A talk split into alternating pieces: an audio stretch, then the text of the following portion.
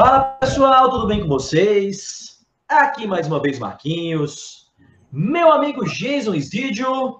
Olá pessoal, tudo bem com vocês? Estamos aqui para mais um episódio do Vencenciar. Hoje a gente está aqui novamente com o nosso amigo, né, assessor para assuntos de história do Vencenciar, o nosso amigo Bruno Anderson. O Bruno está aqui para a gente mais ou menos continuar um papo que a gente teve no episódio anterior, que é muita coisa para falar, né, Bruno? Isso aí, tudo bem com vocês? Eu costumo começar minhas aulas com meus alunos assim, e aí, tudo bem com vocês? Espero que sim, todo mundo respeitando a pandemia, lavando a mão, então, certo, estamos aí, e vamos seguir esse papo aí do cristianismo, né, que tanto nos influencia. Bom, Bruno, então, hoje, né, a gente está aqui no, no estilo mais freestyle com, com o Bruno, a gente não está com roteiro, com perguntas específicas, porque a gente dá o tema e o Bruno discorre aqui sobre o tema de forma é, é, sensacional, né? De forma é, é magistral. Então, é, hoje, cara, a gente quer conversar contigo sobre cristianismo no Brasil. Porque no episódio anterior a gente focou mais na parte de é, cristianismo e religião de forma geral no mundo, né? E a história do cristianismo, relação com filosofia grega e tal. Então, hoje a gente vai.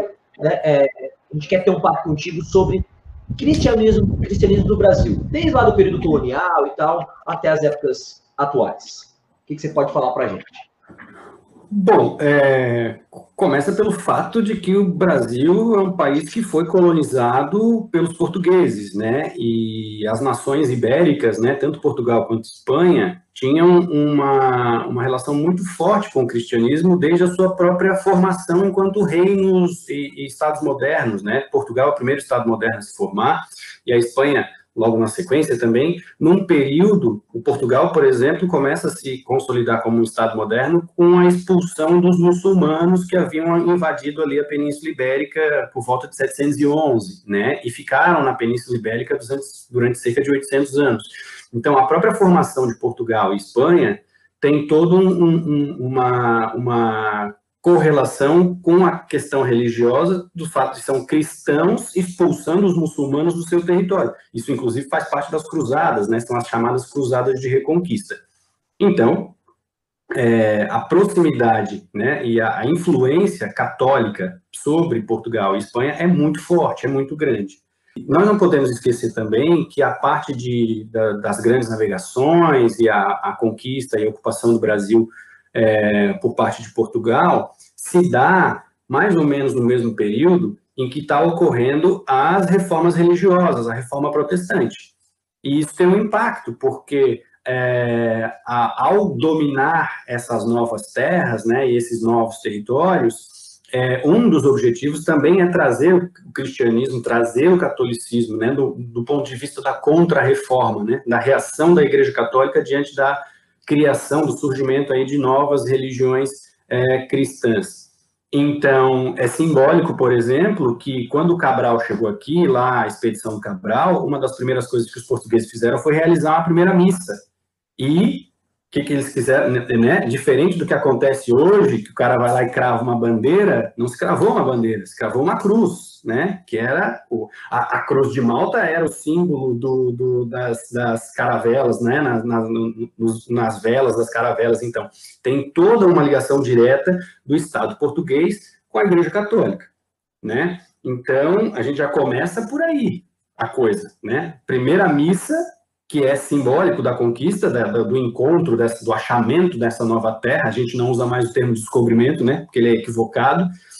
E, e realiza-se uma primeira missa e se instala uma cruz lá, que depois virou, inclusive, uma obra, se não me engano, do Vitor Meirelles, né, a, a, a, a, a obra Primeira Missa. Se eu não me engano, a gente tem que levantar essa informação depois.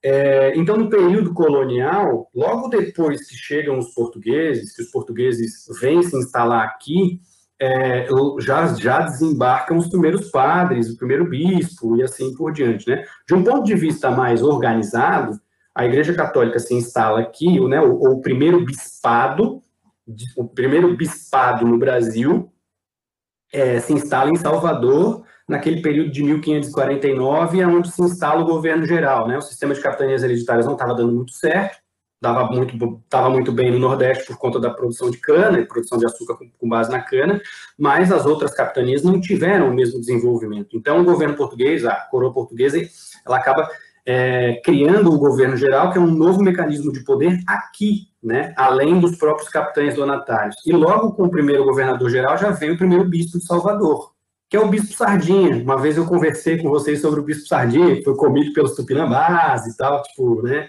defendia a escravização dos indígenas. Quando voltou para Portugal, o navio ia voltar para Portugal, o navio naufragou e acabou sendo literalmente comido pelos tupinambás, né? Os jesuítas também vêm nesse primeiro momento, né? E aí a ordem dos jesuítas a gente tem que linkar também com a contra-reforma, porque a ordem dos jesuítas é uma ordem religiosa que surge como uma das medidas da contra-reforma, é uma ordem é, que surge, inclusive, com, com uma organização é, é, mais para o lado militar, até. Tem uma organização hierárquica é, que se assemelha muito à questão militar. Foi uma prelazia né, aceita pela, pela, pelo Papa e, e durante a Contra-Reforma, a pedido do, de um espanhol, né, de um, de um ex-comandante espanhol chamado Inácio de Loyola, que inclusive é considerado santo para os católicos. Né?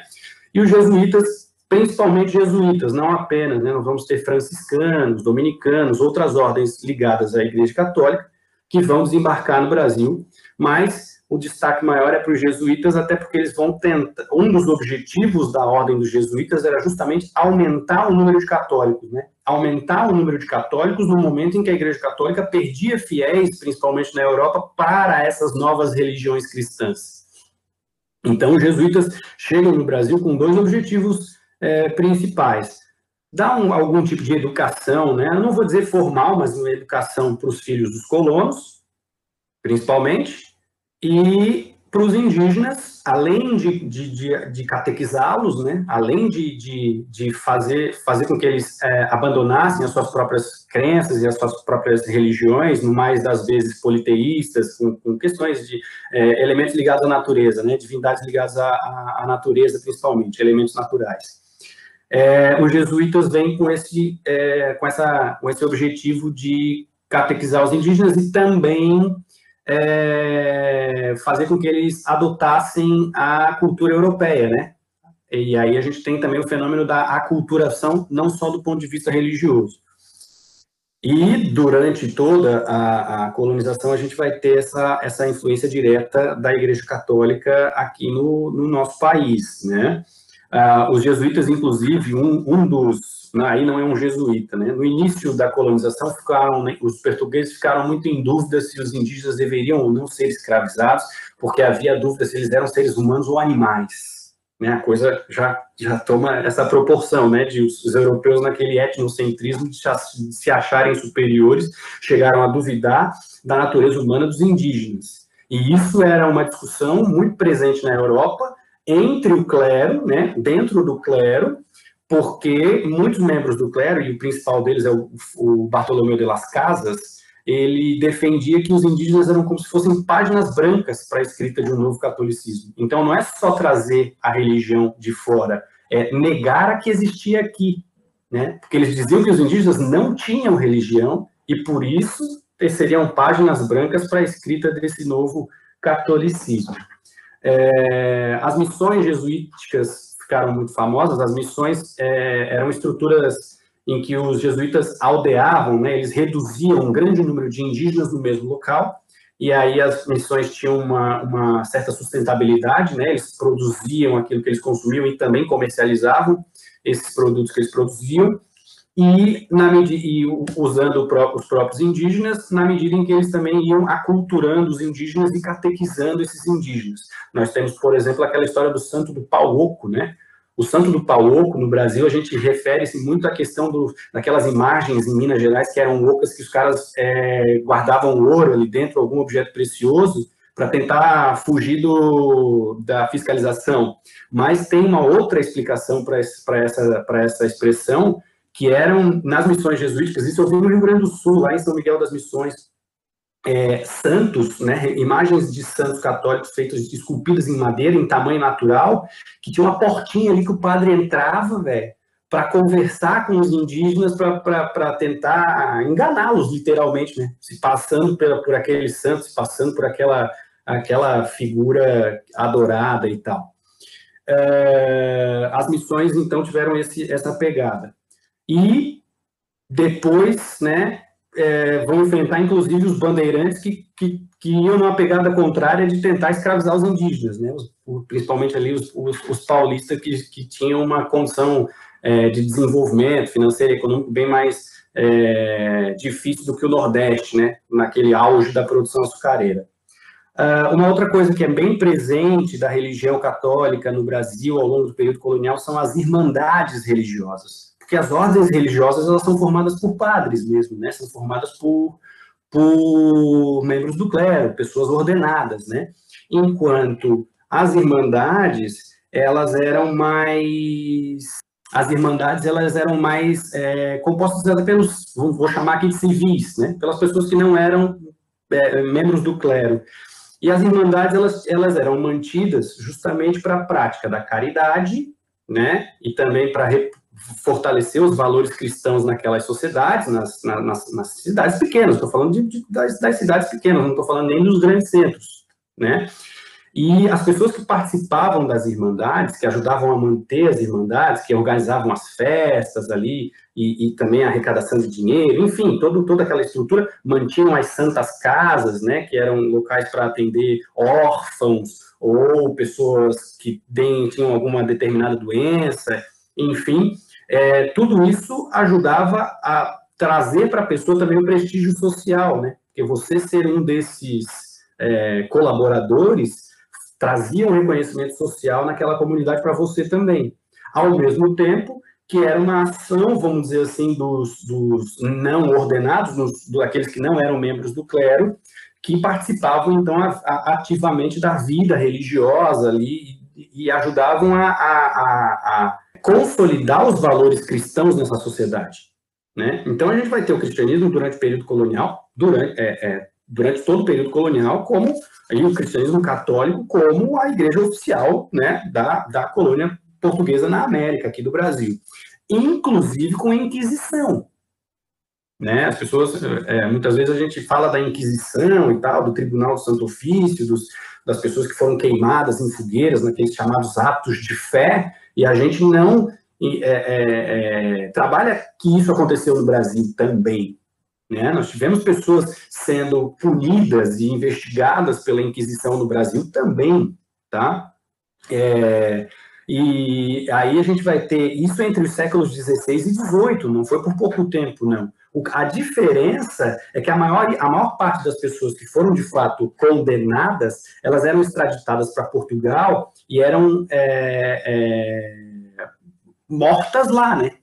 Vamos dar, os, vamos dar o nome aos, aos bois, vamos falar os termos corretos, né? Elas eram mortas lá, elas eram queimadas vivas lá em Portugal. Mas também há casos de, de, de fogueiras, é, atos de fé sendo realizados no Brasil. Perseguiam principalmente quem? Né? É, judeus, né, que eram conhecidos como cristãos novos, judeus convertidos, que por acaso ainda mantivessem algum tipo de prática clandestina dentro de casa, eram um alvo constante, constantemente investigados. Bigamia e também sodomia, que eram práticas né, contrárias aí aos preceitos cristãos é, em geral, e uma coisa que no, que no Brasil era muito comum, que era o cura, aqueles curandeiros, né? Então, se você for trabalhar com a maior parte dos povos indígenas, vai ter lá a figura do xamã, né? Que tinha, que era alguém que mais velho, que geralmente tinha algum conhecimento de plantas medicinais, mas também fazia algum tipo de, de, de ação, vamos dizer assim, metafísica, né? É tratado como bruxaria, bruxaria, né, Bruno? Isso, e aí nesse sentido eles podem ser acusados de bruxaria, de feitiçaria, né? Mas pelos números que eu olhei aqui, numa reportagem da, daquela revista Aventuras na História, é uma, é uma reportagem de 2017. Nós tivemos 1.076 pessoas investigadas no Brasil e 29 pessoas queimadas vivas, lá em Portugal, daí que foram extraditadas. 778 homens, 298 mulheres, mas a maior parte dos casos era caso de bigamia ou sodomia. 8% dos casos eram de feitiçaria. Isso até me chocou, por conta da, da, né, da perspectiva das religiões indígenas serem religiões, é, as, aquelas nativas serem religiões que facilmente talvez seriam confundidas e ou é, é, vistas como feitiçaria ou bruxaria. Não era o maior número de casos, isso até me surpreendeu. Então nós temos a presença da Igreja Católica durante o período colonial é, inteiro, né? Não, não, não, não tem essa dissociação entre Estado e Igreja, não havia essa dissociação entre Estado e Igreja. Né? Isso é um fenômeno mais recente. E até se a gente for analisar a formação do Estado moderno e da ideia de igreja, de cristianismo, cara, elas são paralelas, são situações paralelas. Né? Enfim, presença marcante durante todo o período colonial. Isso é um, um fato. Permaneceu a mesma coisa, afinal de contas, o Brasil não deixou de ser um país é, oficialmente católico, né? Foi mantida essa relação entre Estado e Igreja. E nós tínhamos, durante o período imperial, o regime do padroado. O regime do padroado garantia ainda mais essa, essa amálgama política e religiosa, essa ligação entre igreja e, e, e, e Estado. Por quê? O regime, do, o regime do padroado funcionava da seguinte forma: quem pagava o salário dos padres no Brasil, os membros do clero, era o Estado. Não era o Vaticano, não era a igreja, era o Estado. E isso dava ao imperador uma prerrogativa muito importante, que é o fato de que as ordens que vinham de Roma, que vinham do Papa, só seriam repassadas ao clero se o imperador aceitasse. Então ele tinha que dar lá o seu cumpra-se, vamos dizer assim. E isso, inclusive, causou problemas para o Dom Pedro II no processo ali de crise do Império Brasileiro. Por quê? Porque em 1873 o Papa lançou uma bula, lançou uma ordem para o clero, proibindo membros do clero de participarem de ordens maçônicas. Só que no Brasil, a maioria dos padres era envolvido com política e a maioria, não vou dizer a maioria, mas muitos padres envolvidos com políticas eram maçons. E o Dom Pedro II era maçom. E aí vem e ela não é repassada. Só que nós temos dois bispos, o bispo de Olinda e o bispo de Belém, que se colocam contra o imperador, porque queriam que a ordem fosse de fato repassada e queriam acabar com essa, com essa festa dos padres brasileiros, de muitos padres brasileiros participarem de ordens maçônicas. Isso criou, inclusive, um contexto que colabora para o fim do império, que é a chamada questão religiosa. É, no momento em que o imperador está perdendo o apoio dos militares que voltam da Guerra do Paraguai muito fortalecidos, vitoriosos e clamando por república e abolição, no momento em que se aboliu a escravidão e, e o imperador perde o apoio dos grandes proprietários, ainda tem o fato de que dois, dois bispos vão entrar em choque com o imperador e isso vai acabar com que ele enfrente mais um problema que ele não precisava, no momento que ele já era considerado senil, né, e também tinha a questão de que não está, os políticos principalmente não estavam muito dispostos a aceitar a sucessão para uma mulher, que era a princesa Isabel, tudo isso vai colaborar, de certa maneira, para que a república seja proclamada. Então, é só na república que o Estado se separa, de fato, da religião. Né? E aí a gente vai ter uma outro, um outro contexto histórico se desenvolvendo, até mais atual no caso. Brunão, vendo tu falar, vendo não, ouvindo, bastante aí sobre a, a relação entre Estado e Igreja, me veio uma pergunta, porque a gente recebeu aqui num episódio anterior o Otto, e ele deu algumas aulas de história aqui fantásticas para a gente, e ele comentou muito ali sobre o é, proletariado e a burguesia. Né? Ele falou lá aquela, aquela ideia de Marx aí, que só existem as duas categorias, até ele uhum. cita numa passagem bem interessante de um episódio, ele, ele fala que tem estudantes dele, acadêmicos dele, que, que falam, ah, professor, eu, eu sou burguês, eu, meu pai tem uma empresa, ele emprega um monte de gente, e aí ele, ele tem que explicar para o menino, olha, rapaz, a empresa do seu pai está na bolsa de valores, você negocia bilhões, ou você é uma empresa, então você é classe média, gurizão muito interessante. Eu gosto de escutar bastante essa parte ali da fala. Mas, enfim, para arredondar a conversa aqui, uh, nós temos uma sociedade atualmente muito desigual, muito desigual mesmo. A gente pode estender aqui para a justiça, a justiça é desigual, a gente pode ir num presídio e ver que a classe baixa lá está né, presa e as pessoas que têm grande poder, têm muito dinheiro, geralmente não estarão lá no mesmo presídio, por mais que sejam culpadas. Né? Podemos citar aqui um exemplo do caso da Mariana Ferrer, recentemente, aqui por Santa Catarina, enfim, dá para citar vários outros. Uh, a polícia, de certa maneira, pode ser acusada de ser uma polícia classista, é só ver né, os casos aí contra os negros, contra os pobres que aconteceram recentemente no Brasil, nos Estados Unidos. E eu fico me perguntando, escutando essa tua fala, que talvez isso esteja um pouco de origem histórica, essa relação aí da, da, da, da religião está muito relacionada com o Estado, e de certa maneira para essa, essa sociedade injusta que a gente tem hoje, ela é ser formada por um conjunto de regras que tanto o tariado quanto a burguesia concordam, né? Para as regras funcionarem, os dois têm que concordar. Então, a sociedade é injusta, mas o, o burguês quer que ela continue sendo injusta e o proletário acorda essas regras. E me parece que a igreja tem papel fundamental. Eu lembro da, da frase do, do Marx: a religião é o ópio do povo.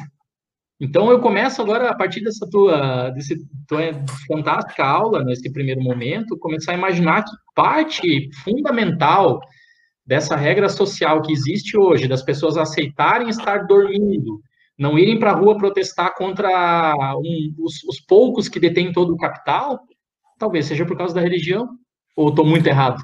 Eu, eu, eu, eu, eu não me sinto confortável em dizer que é a única causa, mas eu me sinto bastante é, tranquilo em dizer que isso de fato corrobora o que tu está falando tem sim é, relação com, com o desenvolvimento social do Brasil, né?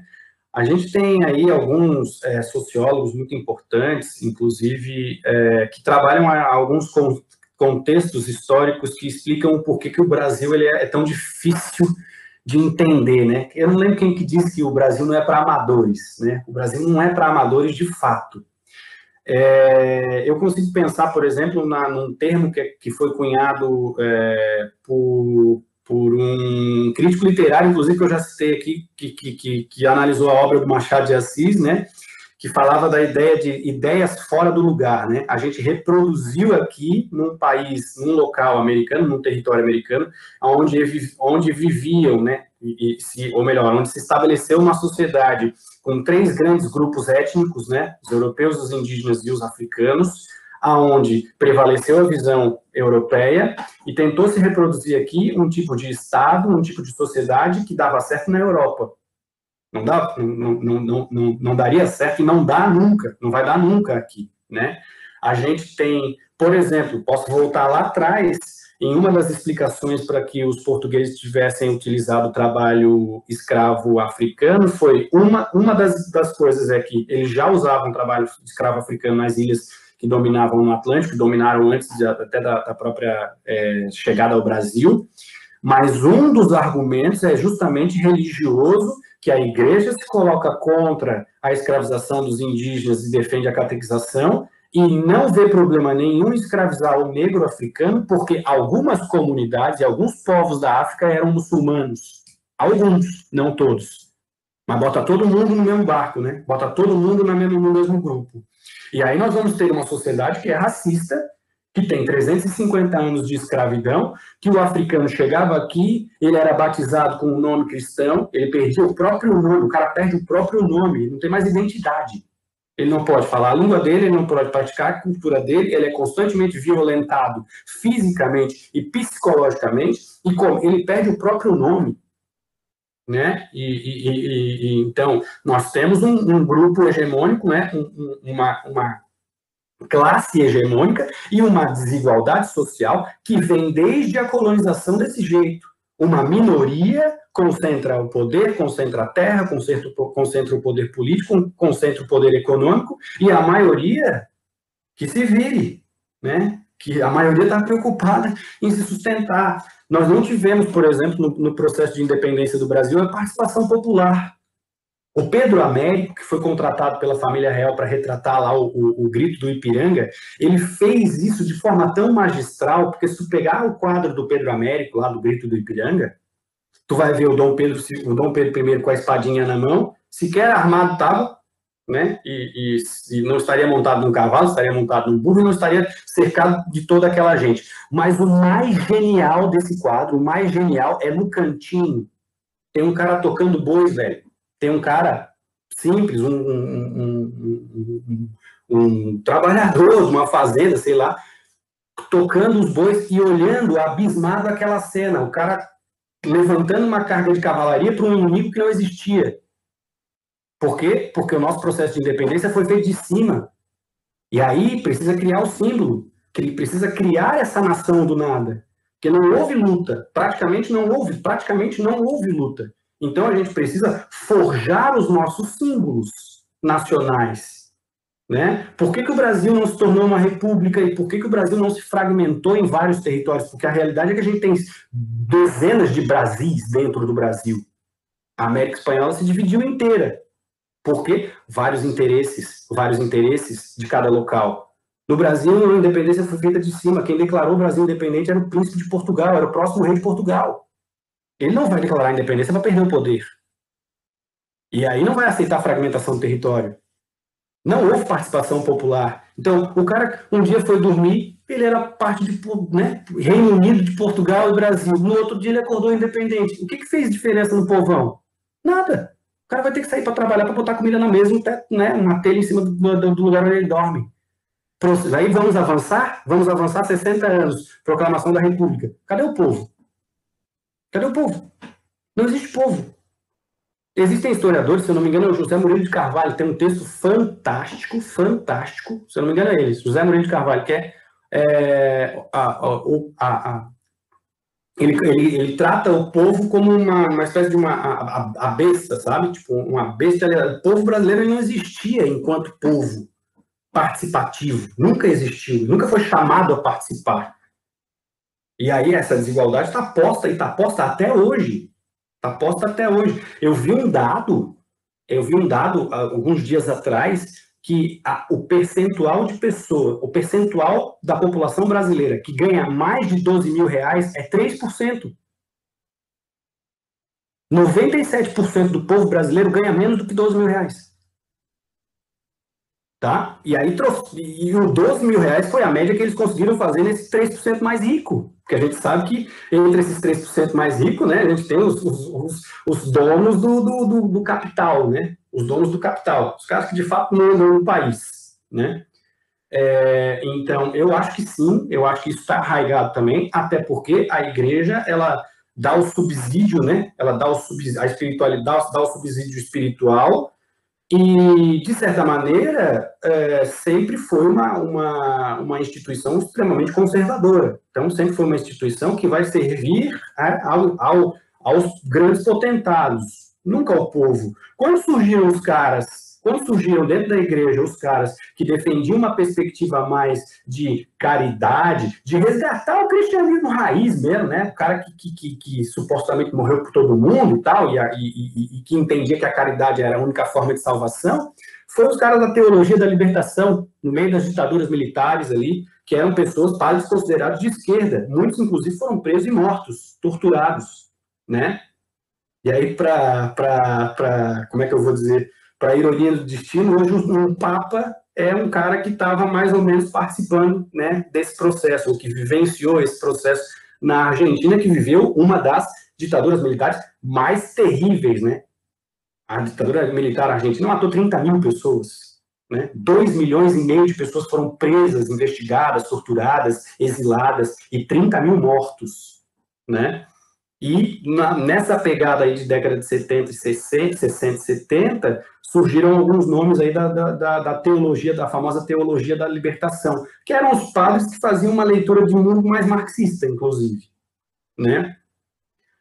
Agora, é, se me permite a crítica, eu, eu, eu, eu não vejo a sociedade hoje do ponto de vista marxista, da divisão feita pelo Marx. Eu acho que o mundo a, a, a, crítica que o Marx fez para a sociedade, ela é, ela é, claro, real, ela é presente, mas ela é muito mais específica ao século XIX, a sociedade em que ele vivia, né? Hoje a gente não consegue dividir a sociedade em burguesia e proletariado, é muito mais complexo, né? É muito mais complexo, né? Hoje a gente trabalha, inclusive, com a ideia de infoproletariado, né? O cara que trabalha nas redes e tal.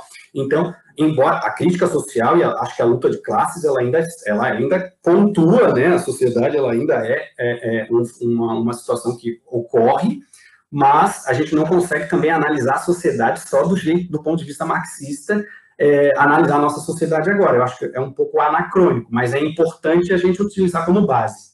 Isso é um fato, né? E eu acho que, de certa maneira, a, a, a religião ela acabou, ou as elas acabaram é, ajudando a manter esse povo quieto, né? A gente aprende a se resignar, né? A gente aprende a aceitar. É. Porque, porque essa perspectiva cristã é uma perspectiva, já, já reparou que a perspectiva cristã não é para agora, é para depois. É você ter uma vida boa agora, virtuosa agora, de acordo com aquilo que eles pregam, para que depois, no reino dos céus e no paraíso, você vai colher os frutos. Uhum. Né? Isso é uma importante diferença entre as religiões ocidentais com as orientais. Né? Essas grandes, principalmente os monoteístas, têm essa perspectiva. A vida melhor é depois. Então parece que aqui tu vem para sofrer. É, aqui é, vem para sofrer. Só é algumas pessoas, né? Mas é bem isso que eu sinto, Bruno, às vezes que a, as pessoas deixam de viver por conta da religião, né? É, e aí é, perdeu o domingo inteiro na igreja, é, entendeu? Cara, tudo bem, é uma opção da pessoa, a pessoa se sente bem, mas eu acho que tem tanta coisa, né, que você pode ver com a tua família, com os teus amigos e tal. Mas é, é isso mesmo. Acho que, acho que religião é um pouco disso, né? É conformismo, né? Se conformar com a situação e é, eu, eu acho que uma das, uma, um dos, do, não vou dizer objetivos, mas eu acho que é uma das dos sentidos que ela tem é trazer um, um conforto para aquilo que a gente não consegue, talvez, ou não tem força, ou não é instigado a, a mudar. Isso é, um, isso é um fato. Ao mesmo tempo, também, que elas acabam sendo muito importantes, muito importantes também, porque é um fato, né? Tem gente que sai da droga, tem gente que sai do crime, tem gente que, né? Isso é, isso é um ponto de vista importante. E eu acho que se, coisa, se a coisa fosse pautada de acordo com aquilo que eles pregam, de, né? Se fosse de fato a caridade, a ideia de fazer o bem para o próximo e tal, seria maravilhoso. O problema é que não é assim. É. Né? O problema é que não é assim, na prática. Tem um exemplo, tem um exemplo recente de um padre, eu, apesar do meu ateísmo, eu sigo alguns religiosos em redes sociais, né? E tem um cara que eu gosto muito que é o padre, que é o, o Jesus Júlio Lancelotti. Júlio Lancelotti, cara. Foi ameaçado de morte porque né, trabalha com moradores de rua e aí a gente diz não, morador de rua é vagabundo, é drogado, não sei o que. Então, o cara foi ameaçado de morte, gente. Então, assim, né? É, é uma uma deturpação é que tá, né, cara? Se deturpa os conceitos. A religião, como tu falou, se ela fosse levada pelo que era na raiz dela, deveria, né, é, talvez pregar, ela não seria, não, não, não impactaria tão negativamente em alguns pontos da nossa sociedade. Exatamente. É, e tem, um, tem um, um, bispo também, se eu não me engano, era o Dom Evaristo Arnes, que dizia o seguinte, né? Se pedem, se eu, se eu peço para para dividir, né, se, eu, se eu falo para dividir o pão, eu sou um cristão, mas se eu falo para né, dividir a terra, eu sou comunista. Um negócio assim, eu não, eu não lembro exatamente a frase dele. E aí eu, é uma coisa que eu cito também, né? É, quem mandou dividir o pão não foi o Marx. Foi Cristo, porra. É. Foi Cristo, porra. Né? Desculpa falar assim, né? Que, uhum. que isso, cara? Né? Os caras não se comportam nem do jeito que eles dizem para os outros se comportar. Isso que me deixa injuriado, assim. Não todos, nós temos excelentes sacerdotes, excelentes exemplos de sacerdotes, só que até para nós que, que, acabamos nos afastando um pouco mais desse, desse contexto social, né, a gente claro, a gente acaba internalizando, né, busca um certo afastamento, a gente acaba, às vezes, não conseguindo dialogar ou não, não enxergando na outra pessoa uma, um ponto em que haja o diálogo, onde seja possível o diálogo. Enfim, é, é complexo, a situação é sempre complexa.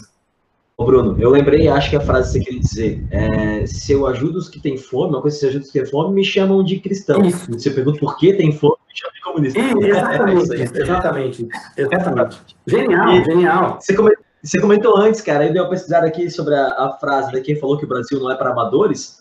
Essa frase foi criada, foi cunhada pela primeira vez num livro chamado Brasil para Principiantes, de um escritor chamado Peter Kellerman, que ensinava as pessoas a, a tentar explicar o Brasil para as pessoas. Depois esse cara deu um golpe e um monte de gente fugiu para Bolívia, pelo que eu li aqui.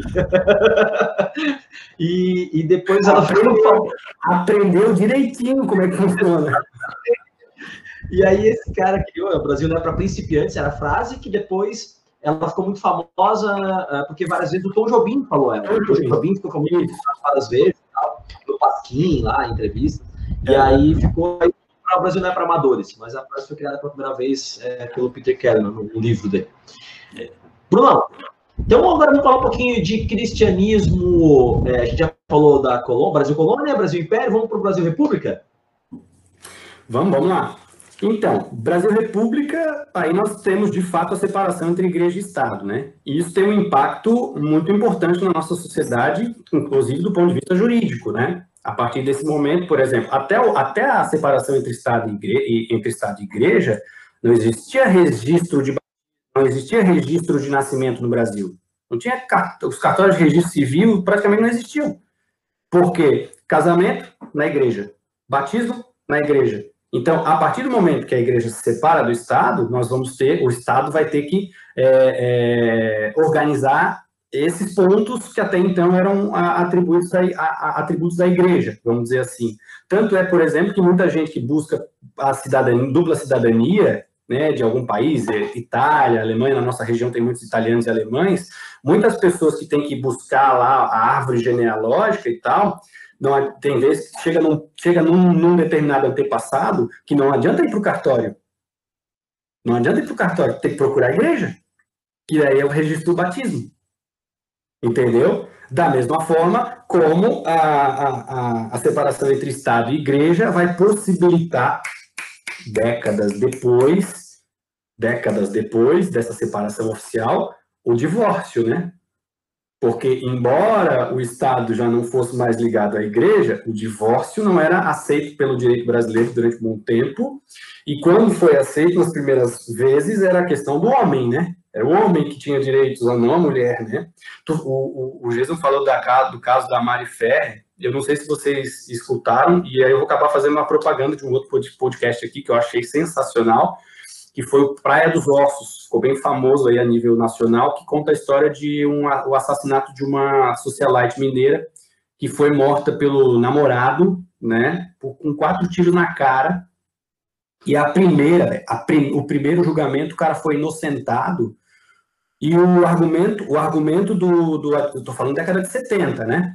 O argumento do advogado dele, que era ex-ministro do STF, aposentado, era que ele fez aquilo, o crime que ele fez foi para salvar a honra, né? Para o direito de manter a honra. Aí tu vai buscar lá atrás, onde é que, onde é que está essa história do, do, do, lavar a honra, né? Onde é que está a história de limpar a honra? Onde é que surgiu esse argumento? No Brasil, velho, remete às ordenações filipinas. Nós vamos voltar lá para o período colonial, na época que existia a União Ibérica. O rei de Portugal nem era o rei de Portugal, era o rei da Espanha. Foi um momento que Portugal e Espanha tiveram o mesmo rei. Então, assim, né, o, é, é, tudo isso, o caso, o caso da Mari Ferreira é um negócio é, é bizarro, é bizarro, é vergonhoso, é, é, um negócio que a gente tem, eu como catarinense tenho vergonha. Eu como brasileiro catarinense tenho vergonha que isso, isso tenha acontecido aqui, né, num, num fórum a poucos metros da gente e tal.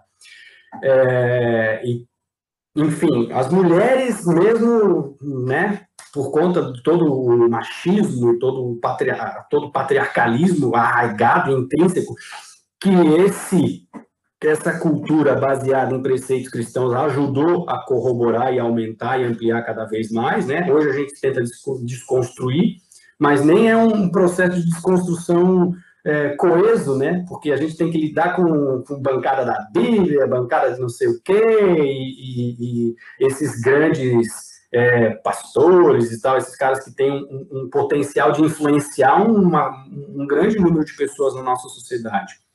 Então, ah, bom, mas, mas vamos lá. É, eu trouxe aqui, e eu acho importante trazer a ideia de, de já que a gente está falando do período republicano, e isso consequentemente remete a um período mais atual, que é o censo, né, os últimos números aí em termos de, de religião na sociedade brasileira, né, então, é, nós vivemos num país laico, né, o que, que isso significa?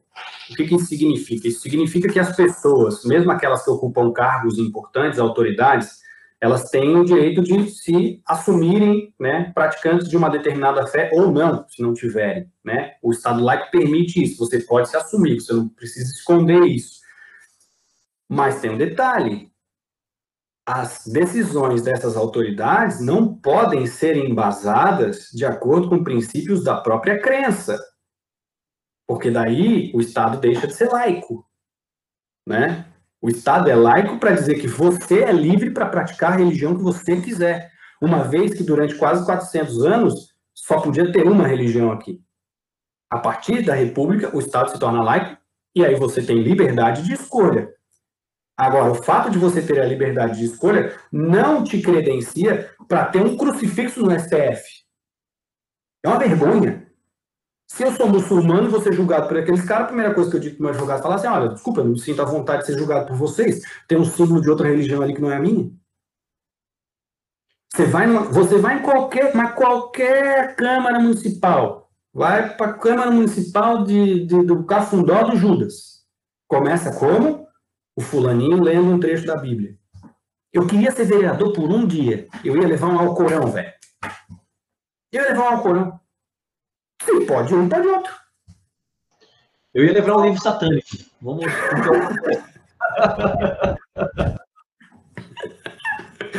Não, cara, é uma, uma, uma, uma, vergonha, assim. Então, assim, é, a, a, gente precisa, de fato, então, aplicar a ideia de Estado laico, né? Para acabar com essas histórias. Mas, se a gente for olhar os números, a gente até consegue entender o porquê que é tão difícil lidar com essa situação, né? Censo de 2010, uma vez que esse ano nem teve censo, né, por conta da pandemia. E o censo no Brasil, para quem não sabe, é feito a cada 10 anos em ano zero, né? 2010, o último tinha sido 2000, depois 2010, e aí o, o próximo seria agora, em 2020, mas a pandemia não foi com a pandemia não foi possível. Mas vamos lá. 86,8% da população brasileira se declarou cristã no último censo. 86,8% das, das pessoas se declararam cristãs, tá? Dentro desse espectro de 86%, a maior parte ainda é de católicos. Nós temos 64% de católicos, isso dá um em torno de 123 milhões de pessoas caiu 12% em relação ao último censo de 2000, tá? É uma queda vertiginosa do número de católicos, que é uma coisa que já vem acontecendo desde a década de 70 em grande escala, tá? Desde a década de 70 em grande escala. E a Igreja Católica acaba sendo vítima do seu, do seu próprio tamanho, seu próprio tamanho e antiguidade, vamos dizer assim. A Igreja Católica muda muito lentamente né? Ela muda muito lentamente, ela é muito burocrática, vamos dizer assim. Então, as mudanças, é, não vamos esquecer que até décadas atrás as missas eram realizadas em latim ainda, e com o padre virado para o altar e não para os fiéis. As igrejas, as pentecostais, elas já introduziram a mudança do cara olhando para ti e não seguindo uma liturgia muito restrita, né? Fala, fala mais aberta, e aí a gente tem, na Igreja Católica tem lá um momento do sermão que o padre dá uma, uma sai um pouco do script, né? Um pouco, entre aspas. Mas até pouco tempo atrás a missa era rezada em latim com o cara virado para frente, para o altar, e não para os fiéis. Então, a igreja que mais perde fiéis no Brasil é a católica, embora a gente seja ainda em números, né, o país com o maior número de católicos no mundo. Evangélicos, 22%. Isso dá um número de mais ou menos 42 milhões de pessoas. E aí a gente tem as protestantes, que no Brasil não tem grande participação, né, mas existem, a igreja luterana, a igreja presbiteriana, por exemplo, que são desse ramo protestante, surgiram ainda lá no século XVI, e as pentecostais, que são um fenômeno mais recente. A Assembleia de Deus no Brasil, desde 1910, tá? E é a maior. Eu achava que era universal. Não, é a, a Assembleia de Deus é a mais o maior número de evangélicos no Brasil, e tem um fator interessante nisso, porque é uma das que mais é, adota um padrão moral mais rígido, vamos dizer assim. Então segue uma leitura mais, um pouco mais é, literal ali dos ensinamentos e tal, das escrituras e assim por diante. Então acaba sendo uma uma importante influenciadora nesse todo esse processo que a gente está vivendo. E tem um detalhe, as, as, as, pentecostais, elas conseguiram fazer uma coisa que o Estado brasileiro e a Igreja Católica brasileira não tinham conseguido até então, e conseguem com uma restrição bem grande, chegar nas comunidades mais pobres. Chegar nas comunidades mais pobres. Justamente no fenômeno migratório aí de, de aumento da, da, da, da, sociedade brasileira, ou, desculpa, da, da, da, passagem da sociedade brasileira, né, de ser mais rural para ser mais é, urbana, isso se dá lá no, no período JK, né, exatamente, é a partir do, J, do governo JK ali que a gente tem é, a mudança, de fato, da, da, composição da sociedade brasileira. Né? A gente tem uma sociedade mais urbana do que rural. E aí a gente tem o fenômeno da favelização, da desigualdade social, porque essas cidades crescem de maneira é, muito rápida, então não, não, são, não é um crescimento ordenado, e isso gera mais pobreza, mais violência, mais opressão, mais desigualdade. E é aí que essas igrejas acabam chegando em comunidades, em locais que a Igreja Católica não chegava e o Estado brasileiro não chega o que dá um potencial de influência muito forte para esses pastores e tal, né? E aí a gente tem uma, uma visão um pouco mais, é, um padrão moral mais rígido, como eu falei, tá? Uh, espíritas, 3,8 milhões de pessoas, 3,8 milhões de pessoas, matrizes é, africanas, candomblé, é, umbanda, cerca de 588 mil pessoas, e outras, né? Outras muçulmanos, hindus, enfim, 5 milhões de pessoas. 15 milhões não declararam religião. 15 milhões se declararam sem religião. Não propriamente ateus, mas sem religião. É um número que cresceu também. Cresceu em relação a outros censos. Tá? É... Isso tem um impacto enorme na nossa sociedade, né? A gente tem aí que enfrentar situações como aquelas discussões que, que acabam... É, a esfera política e religiosa, embora o Estado tenha se separado da igreja, de fato, a, a, a, os assuntos se confundem, né? As esferas políticas e religiosas, ideológicas, elas se confundem. Então, a gente tem hoje a ideia de legislação secularizada, né? A ideia de que o Estado não tem religião. Isso é um fenômeno do século XVIII, né? Quando é que isso aconteceu? Quando é que os estados começaram a se separar da religião, independente do Brasil ser um dos, não vou dizer que é um dos últimos, mas né, não foi um dos primeiros. É, período do, das revoluções burguesas, o iluminismo e a Revolução Francesa e a Revolução Americana, por exemplo. Né? Então, a gente vai trazer a ideia de legislação secularizada, legislação sem relação com a religião. É, mesmo assim, é, como as pessoas têm a liberdade de, de, de exercerem a sua fé e a sua crença, e é importante que essa liberdade exista, né? A gente precisa garantir isso. Uh, temas muito polêmicos acabam esbarrando, então, nessas batalhas, né? Se tornam batalhas é, políticas, ideológicas e jurídicas. Aborto, né? O direito ao aborto, legalização de drogas, é, união homoafetiva. Olha o impacto da fala do Francisco há duas semanas atrás, né? Um papa, um líder Supremo da Igreja falar que não vê problema nenhum em como união homoafetiva no Estado civil, né? Ele não mexeu na questão da Igreja, ele não mexeu na questão da Igreja, mas ele se colocou e isso é extremamente importante, extremamente importante, embora ele tenha sido, principalmente no Brasil, né? Aproveitaram para chamar ele de comunista de novo.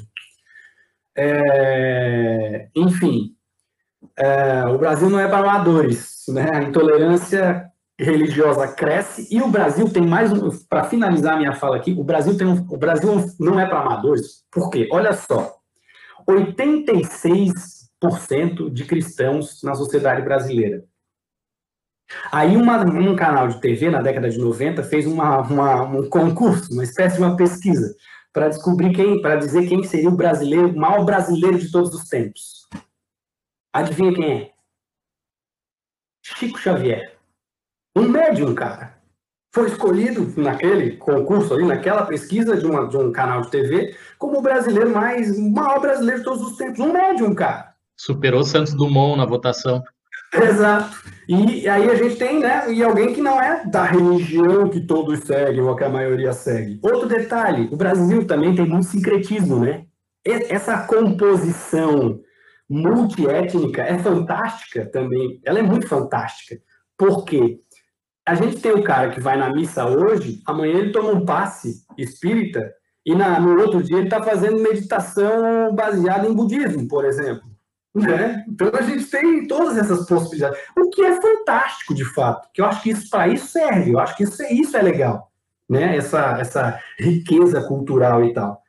Agora, é a mesma sociedade que impede, né, que uma mulher, que tenta impedir uma criança que foi abusada sexualmente de realizar um aborto, que, que, que a vida dela corria risco, né? E a gente está falando de gente que está no Estado brasileiro, a gente está falando de gente que ocupa ministério no Brasil, a gente está falando de gente que ocupa o Ministério da Mulher no Brasil, que deveria zelar por essa criança e tentou mexer os pauzinhos para que esse aborto não acontecesse. Com o nosso dinheiro, usando o nosso dinheiro para fazer isso. Né? Enfim, Uh, outra coisa, detalhe importante, é que os caras estão dando braçadas na nossa frente também, no sentido de que eles ocupam desde sempre programas de rádio, canais de TV. Então, eles têm um, uma, uma, um, um, lastro na sociedade brasileira muito grande, eles têm capacidade de chegar a um número muito grande de pessoas, né?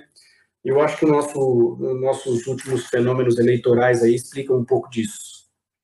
Né? As pesquisas, elas, né, se, for, se, for, se você for analisar a, a eleição de 2018, as pesquisas diziam uma coisa e na hora da urna era outra coisa, cara. E essa vai ser de novo, tá? Essa eleição municipal vai ser assim de novo. Pode preparar pela surpresa. Pode preparar a surpresa do, do capitãozinho, não sei do que lá, na cidadezinha que vai se tornar prefeito e não tinha nenhuma intenção de voto. Pode esperar tá? Porque a gente, a gente ainda não entendeu o que está acontecendo. A verdade é essa. Vou te fazer a minha última pergunta aqui hoje desse episódio, e ela vai mais ou menos no sentido da primeira. Né? Na primeira era essa relação Estado-Igreja mais no contexto histórico, e você deixou bem claro que tem participação da igreja, mas ela não é a única culpada, vamos dizer assim, para essa desigualdade social que a gente vive na atualidade. E agora a pergunta vai no sentido, então, da, da atualidade, né? Nessa, nessa tua última fala agora fica muito claro a gente vive num Estado laico, pelo menos laico dito pela Constituição, mas ele não aparenta ser laico nas suas atitudes, e você coloca os números aí do, do, do, censo, do IBGE, então 86% de cristãos, e soma-se a isso aí, né, os evangélicos e tal, ou seja, me surpreende até ter, ter 15 milhões de pessoas que, eh, que se declararam não ter alguma religião e que esse número tenha aumentado. Isso me parece aí um indício que a gente está evoluindo como sociedade, mas ainda é uma evolução bastante pequena, né, se comparado que a esmagadora maioria das pessoas tem aí uma religião e que a maioria delas é cristã. Então, eu e o Marquinhos já comentamos isso aqui em episódio anterior, é, e você ressaltou isso novamente agora, essas pessoas começam a delegar em favor delas, começam a influenciar outras pessoas, começam a tomar decisões que são altamente complexas e que deveriam ter participação de cientistas, de especialistas. E pelo contrário, o cientista e o especialista, ele é execrado por essas pessoas fanáticas religiosas, porque elas têm interesse nos assuntos, né? Elas querem dominar e fazer do jeito delas e ah, eu sou conservador e não sei o quê, não sei o quê, e tem que ser assim, é como eu penso e os outros que, que fiquem por aí. Não interessa a maioria, interessa o pensamento dela especificamente. Então a pergunta para ti é como é que a gente vai conseguir resolver isso, Brunão? Eu já perguntei isso internamente para algumas pessoas, elas falam, olha, a atitude de vocês convencienciar é uma é uma maneira de, de, de levar o conhecimento, de empoderar as pessoas, de dar a informação para que elas tenham a fé delas, tenham a religião delas, pratiquem lá tudo que elas querem, acreditem o que elas quiserem, mas na hora de pensar no bem coletivo, na hora de tentar diminuir a desigualdade social, ela, o fato técnico precisa ser levado, o conhecimento científico precisa ser levado em conta. Você não vai entrar num avião e pedir para Deus pilotar o avião. Você precisa do melhor piloto, precisa da melhor aeronave, precisa que ela esteja que tenha sido feita uma revisão nela ali pelos melhores engenheiros. Você tem que ter um plano de voo, é tudo ciência, gente. Não dá para depender de fé em alguns determinados momentos da vida. Né? Então, como é que a gente vai avançar nisso, Bruno, na sociedade atual, para diminuir essa, essa desigualdade se o nosso mundo aí é, é dominado pela, pela região, pela religião? Cara, eu fiz um filho e escolhi para padrinho um cara que é cientista e não religioso. É, é, nós vamos ter que parar esse número aí, cara. Nós vamos ter que parar esse número de algum jeito. A pergunta é, é, é, é praticamente retórica, né? Eu, eu, eu educação, né, cara? Informação. E aí a gente está, como eu disse, a gente dá, tá de braçadas atrás, né? Os caras estão braçadas à frente. Por quê? Porque a ciência esbarra no fato que ela precisa se comprovar, ser comprovada, né? Então a gente não, não, não fala, a gente não especula, a gente trabalha com fatos, trabalha com, com, com, com, com lógica, enquanto a, a religião trabalha com dogmática, né? E aí nós encontramos, de fato, alguns caras que são extremamente inteligentes, né? A gente não pode menosprezar a inteligência desses caras, eles são extremamente inteligentes e têm um domínio da palavra, da fala e da, da, da, da daquilo que eles falam também, que exercem um certo fascínio, né? Eu tenho um aluno, cara, um dos meus melhores alunos, um dos, meus, um dos caras que eu tenho mais orgulho de ter dado aula na minha vida, é um cara que é extremamente crente e eu acredito que ele vai ser pastor em breve, assim. E era um cara que eu tive as minhas algumas das minhas melhores discussões em sala de aula, mas é porque era um cara também adepto ao diálogo. Né? Era um cara que me questionava, me instigava e eu dava na, devolvia na mesma moeda, sempre com muito respeito, óbvio. Até porque me considero amigo dele até hoje. Assim. Então, é, a gente tem que, que, que conseguir, de alguma forma, fazer com que a sociedade brasileira entenda o que tu falou agora. Né? Nós temos pontos, determinados setores, determinados assuntos que a gente não pode se pautar por questões religiosas ou crenças ou, ou, ou questões dogmáticas, né? Porque senão a gente não avança, senão a gente não avança, né? Por exemplo, não se fala em legalização da maconha, por exemplo, no Brasil, e isso impede que um monte de pessoas que têm diversas doenças que poderiam ter a sua vida muito, uma vida muito mais digna e uma qualidade de vida melhor, porque a gente impede a discussão. A gente impede a discussão.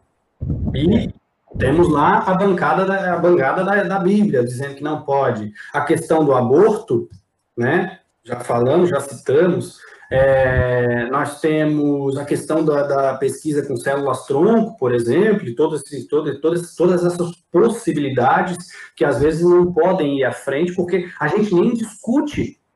O problema no Brasil é que a gente nem discute.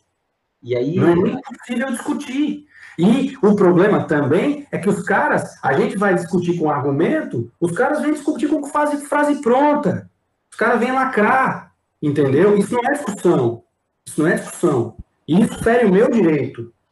Né? Fere o nosso direito, o direito como um todo. E aí eu pergunto para esses caras: será que eles estão, quando eles estão doentes, eles, eles não procuram um médico? É, é, é, uma fala até uma fala até simplista demais, mas enfim, né? Tipo, pô, pegou Covid, não vai para o hospital, pô. Fica em casa e reza. É. Né? O que essas pessoas pensam, né, Bruno, é que, é que o médico foi Deus que deu o dom para ele tal. Então tem essa. E aí, cara, é, é, acho que tu foi é, é cirúrgico no teu ponto, que é assim, educação. Né? Educação. É o que você vai dar pro Bento, é o que é, a gente vai tentar espalhar cada vez mais, porque assim, ó, tudo esse, toda essa, é, essa, essa crença ferrenha passa por ignorância. Ignorância, de novo, no sentido de ignorar, de não conhecer. Não estou usando né, o sentido pejorativo da palavra.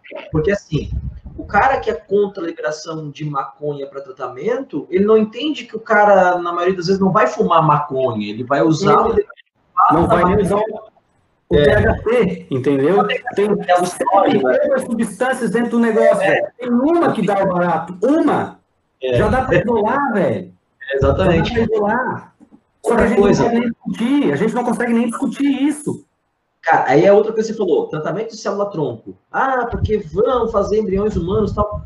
Cara, existem clínicas de fertilidade que usam embriões, descartam embriões aos montes, e, e, os religiosos não estão preocupados com essas clínicas, porque eles desconhecem né, o processo científico por trás do negócio. Né? É, e aí o problema é, a partir do momento que a tua religião vai atrapalhar, vai influenciar a minha vida, como, por exemplo, algumas religiões que é, são contra a doação de sangue. Tá? Então, cara, né, às vezes a criança tem um problema, é filho de pais sem essa religião. O Shaddai, que sempre gosta de falar, não, não, não se uma criança judaica, é uma criança filha de pais judeus. Exato. Você não, você não nasce com isso. De pais católicos, é isso aí. É, e aí a, a família não deixa a criança receber uma doação de sangue precisando porque é contra a religião. Então, assim, a partir do momento que a tua religião e a tua crença influencia a minha vida, isso é um problema. Se ela não influenciar, não tem problema, cara. E aí, aí vamos para os extremos. Vamos para os extremos. É, não que eu concorde, não que eu concorde, mas aí você tem como uma comunidade aqui, aqui na região de Palhoça, ali tem aquela, aquela comunidade que eu esqueci o nome, que é uma comunidade mais alternativa, que uma mulher perdeu a guarda do filho porque ela não tinha dado as vacinas, um negócio assim. Ou que ou nós temos casos, por exemplo, de gente que perde a guarda do filho porque dá, quer dar uma alimentação vegana ou, ou vegetariana para a criança. Não estou defendendo. Agora, a pessoa recusa a, a doação de sangue para um filho por um viés religioso, nada acontece, e aí o cara que opta por alimentar o filho só com vegetais ele perde a guarda, que justiça é essa? Né? Que justiça é essa? Então, repare que serve para alguns, mas não para outros. Né? Então, aí, isso a gente poderia ficar discutindo durante horas, né? A mesma pessoa que defende o fato de que não, nós não podemos obrigar as pessoas a tomar vacina, tá ok? Defende o fato de que eu não posso fazer outras coisas que é do meu interesse e da minha liberdade, né? Então os caras dizem que um, algumas coisas podem, outras não. E com base em crença, com base em dogmática, com base em verdade absoluta e pouca discussão. Uhum. Quase nenhuma, muitas vezes, né? A gente tem que parar com essa história de que religião não se discute. Não se discute é o direito de você ter uma religião. A religião, agora, a influência dessa religião na vida das pessoas tem que ser discutida, cara. Tem que ser. Exatamente. Hoje eu tive uma aula fantástica com o pessoal de, de, de sexto ano, cara. Tava, tava, tava uma aula de islamismo para eles. E aí eu fui trazendo algumas questões culturais e aí foi chocando, né? Os caras, ah, como assim o cara pode se casar com sete mulheres, não sei o quê. Calma lá, não vá criticar a cultura do outro se você não quer que critique a sua. E eles foram compreendendo. As crianças, as crianças elas entendem, cara. As crianças, elas. É só deixar a gente trabalhar, velho. É só deixar Legal. a gente trabalhar, sabe? Tipo, é, o que não dá é pra gente. Ah, não, não pode discutir isso. Velho, as pessoas têm acesso a essas informações e piores com uma facilidade muito maior do que a sala de aula. É a verdade é essa. É verdade. Cara, que papo sensacional. Que episódio legal que vai ficar. Eu estou bem feliz com o resultado, com o nosso papo. E ah, a gente vai acabar fazendo vários outros mais para frente, porque é muito bom discutir isso, né? Vamos discutir a relação da, da ideia de, de salvação intramumbana. Acho que é interessante. As perspectivas religiosas aí, as diferenças de, de, de perspectiva de quem vai ser salvo, quem não vai, o que, que tem que ser fazer. Né? Tipo, tem bastante. E é tudo cristão. Dá um, dá um papo novo aí. Legal. Vai ficar para nossa temporada 2 aí, 2021, tem muita coisa. Tem sobre protestantismo, tem que fazer também, reforma protestante, tem bastante aí. Corrobora, cai nas duas aí. Serve não serve. Brunão, pode se despedir da galera aí, cara. Então, mais uma vez, obrigado, né? E eu estou sempre disponível, principalmente para discutir. Né? É o que eu sempre digo. Tudo que eu uso, tudo que me serve, foi feito por um cérebro humano. Então, eu prefiro que os cérebro se desenvolva o máximo possível. Abraço, galera. Obrigado. Podemos fechar com essa frase do Brunão, hein, Marquinhos? Pô, é, ele, ele respondeu toda a minha pergunta ali numa única frase. Tudo que a gente usa, tudo que a gente sabe foi feito por um cérebro humano. Sem mais por hoje. Grande abraço para vocês todos, pessoal, e até o próximo episódio. Gente, obrigado por ouvir a gente. Brunão, mais uma vez, obrigado pela parceria. Jason, obrigado. A gente está aí nas redes sociais, é, Twitter, Instagram, arroba Vencenciar, canal no YouTube, procura lá Vencenciar, a gente está nas principais plataformas de streaming de áudio, então continua ouvindo a gente que a gente está sempre aqui trabalhando para trazer conteúdo relevante para vocês. Galera, brigadão, um grande abraço e até a próxima.